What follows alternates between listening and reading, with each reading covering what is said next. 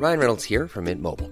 With the price of just about everything going up during inflation, we thought we'd bring our prices down. So to help us, we brought in a reverse auctioneer, which is apparently a thing.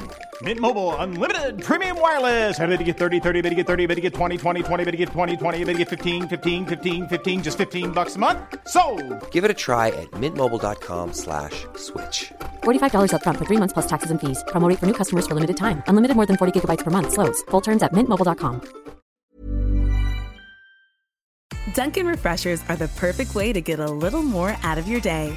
With more tropical flavors like new mango pineapple and more ways to get glowing. Available with green tea, coconut milk, or lemonade. You've got what you need to make the most out of every moment, even the ones spent stuck in traffic. what a beautiful day. Sip into all your favorite Dunkin' Refreshers like new mango pineapple. America runs on Dunkin'. Price and participation may vary. Limited time offer. Additional charges may apply.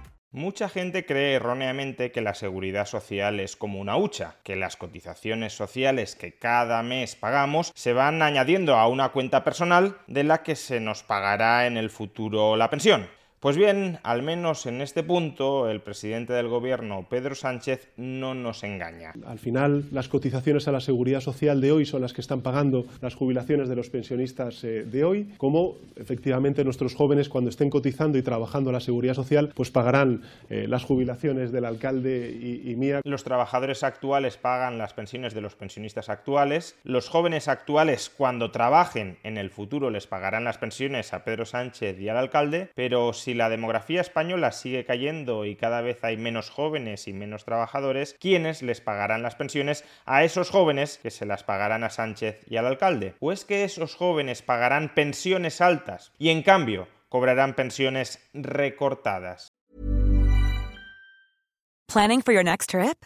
Elevate your travel style with Quince. Quince has all the jet setting essentials you'll want for your next getaway, like European linen, premium luggage options, buttery soft Italian leather bags, and so much more. And is all priced at 50 to 80% less than similar brands.